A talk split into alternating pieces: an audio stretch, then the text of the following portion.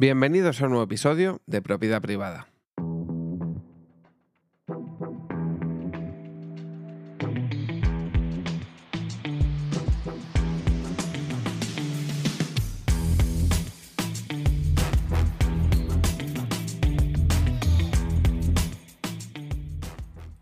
Estaba viendo la review que ha hecho Yoyo en su canal Salmorejo Geek. Os dejaré un enlace a dicha review en la descripción de este episodio. Es una review de una nueva interfaz de audio que se ha comprado. Es la Bolt 176 de Universal Audio. Creo que es la tarjeta de audio número 5324 que tiene Yoyo. Eh, al final le va a hacer la competencia a Toman a este paso. Es, gracioso que yo diga esto como si yo tuviera solo una también, ¿no? Pero bueno. Que la cuestión es que estaba viendo la, review que ha hecho, que me ha gustado bastante, dura unos 28 minutos y creo que es bastante completa. Además es una review que sin grandes artificios como pueden ser en otros canales que te ponen planacos ahí del, del, del producto y demás, que al final a mí personalmente no me valen para gran cosa. Prefiero que vayas al grano, que la pruebes, que me expliques para qué vale cada botón. Me ha sorprendido, por ejemplo, porque yo ya tenía echado el ojo a esta interfaz porque había visto una de segunda mano en, en Wallapop y el hecho de saber que no es necesario conectar a la luz esta interfaz para utilizarla, cuando yo pensaba que sí, porque si tú miras las conexiones de la parte trasera tienes una conexión de corriente y te hace indicar nada más ver eso que la vas a tener que conectar a corriente, pero no, no hace falta conectar la corriente, por lo que muy bien nos explica yo que es simplemente para determinados casos. Por eso me parece muy útil este tipo de reseñas, eh, como la que ha hecho yo yo, y que eh, ayudan además a, un público como es el público que usa Linux como sistema operativo, porque obviamente la mayoría de gente utiliza Windows, luego gran parte también utiliza MacOS y, eh, y luego están los que utilizan eh, Linux para trastear o programar, mucha gente también, porque se utiliza mucho en el mundo de la programación y de las bases de datos. Y, y creo que también es interesante porque al final Linux no tiene soporte para muchas cosas, pero para otras sí y hay dispositivos como esta tarjeta de audio que funcionan perfectamente como el propio yo indica en, Linux. ¿no? Eh, me parece una tarjeta de audio muy bonita, muy estilo vintage, que creo que es lo que buscan con este tipo de, tarjetas. De hecho, yo la que había visto, que hay una en Cash Converters ahora de segunda mano, es la Volt 1 normal, que es eh, tipo la Focusrite, eh, no tiene nada por arriba, ningún... de hecho, la Focusrite creo que es el modelo de tarjeta de audio más estándar que te puedes encontrar, porque luego las hay Behringer, las hay Presonus, las hay de muchas marcas que tienen el mismo diseño, pero con otro color, ¿no? Pero es el típico modelo de tarjeta de audio que tienes conexiones adelante y conexiones atrás, ¿no?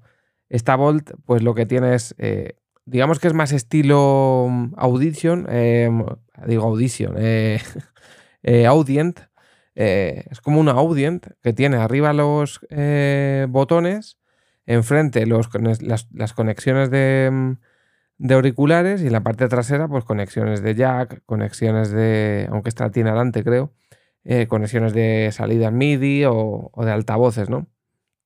Y se la ve muy, muy bonita, la verdad. Eh, la he comprado en Amazon. Bueno, os voy a dejar el enlace al vídeo para que lo veáis.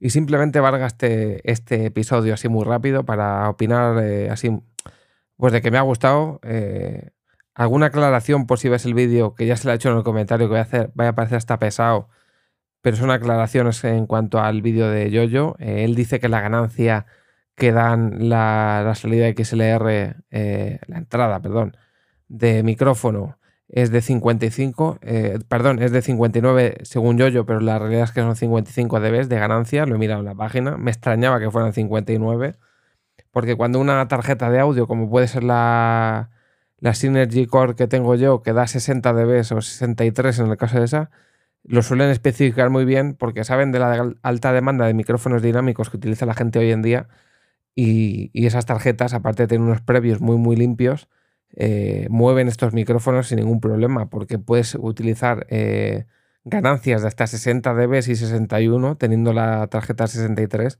y no te meten ruido porque son unas, unos previos muy muy limpios. Y como dice Yoyo, en esta que tiene 55 los previos son muy limpios. Aunque es cierto que para usar un SM7B, pues él utiliza el FedGead, eh, que yo creo que cuando tienes un, micrófono dinámico eh, es lo mejor que puedes hacer. Aunque tenga la tarjeta perfectamente debes de sobra, porque al final vas a jugar con más rango de, ganancia y vas a tener con más seguridad de, no quemar el audio, de no. de que no pete. Y em, otra cosa que quería añadir, aparte que las pruebas que hace están muy bien, es verdad que al final él eh, hace pruebas en el vídeo y entre la, compresión que le haga el al audio y la compresión que te mete YouTube cuando lo subes, eh, el jodido yo, yo le mete audio de fondo al vídeo y eso hace que se aprecie menos, aunque se aprecie algo, ¿vale? Sí que es verdad que cuando le mete tiene un botón que es como para darle sonido vintage, que me recuerda, no sé si es el sonido 4K que tienen también las...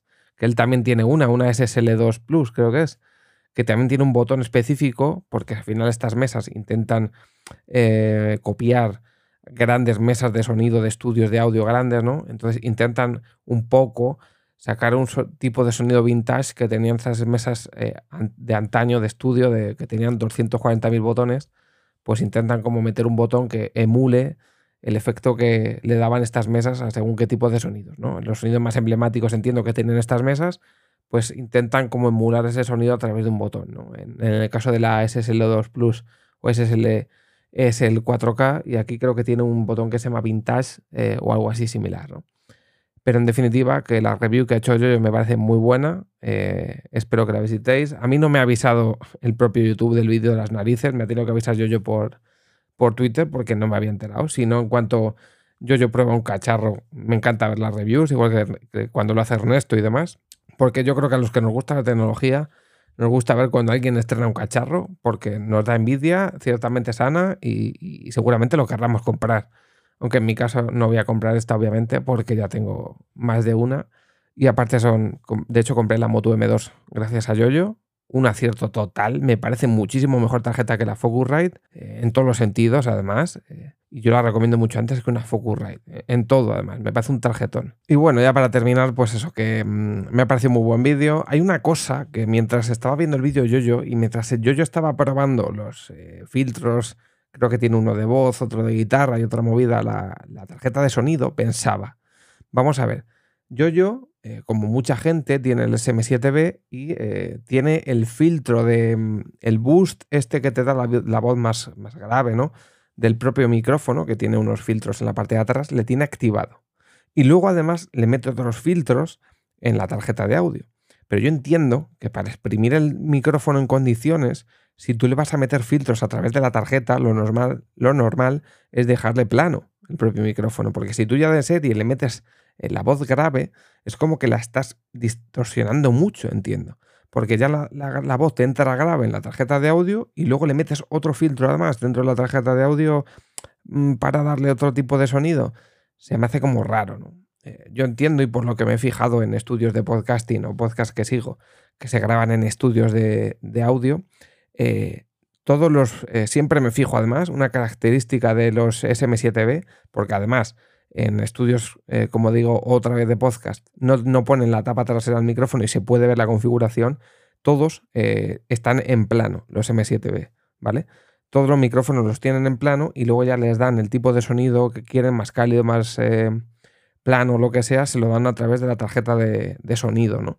Eh, no me parece a mí tampoco muy coherente, aunque si te gusta el sonido, pues vete a saber, el hecho de meterle ya un eh, filtro desde el propio micrófono y luego seguir aplicando más filtros em, en la propia tarjeta.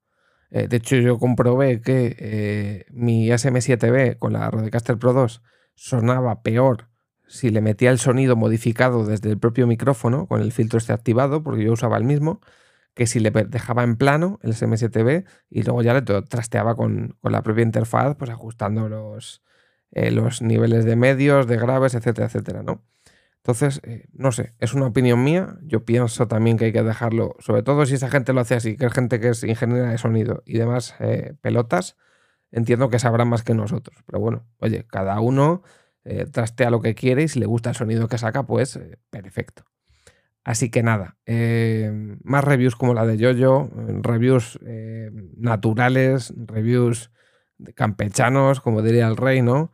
Y sobre todo que expliquen las cosas también como las ha explicado él, para que los que no la hemos visto, no conocemos esa tarjeta y nos guste a lo mejor o queramos saber un poco unos datos, pues nos los dé así de primera mano, rápido, sin artificios, sin tanto dato que no sirve para absolutamente nada, como pueden hacer otros canales, y que a los que somos mm, pues amateurs, eh, más o menos, porque algunos como que ya tenemos muchas cosas de estas, ya hemos trasteado lo suyo y conocemos por bastantes cosas, pero por lo menos que nos entendemos, nos entendamos rápido y de un plumazo de, qué es la tarjeta, de lo que tiene y de para qué se usa, ¿no?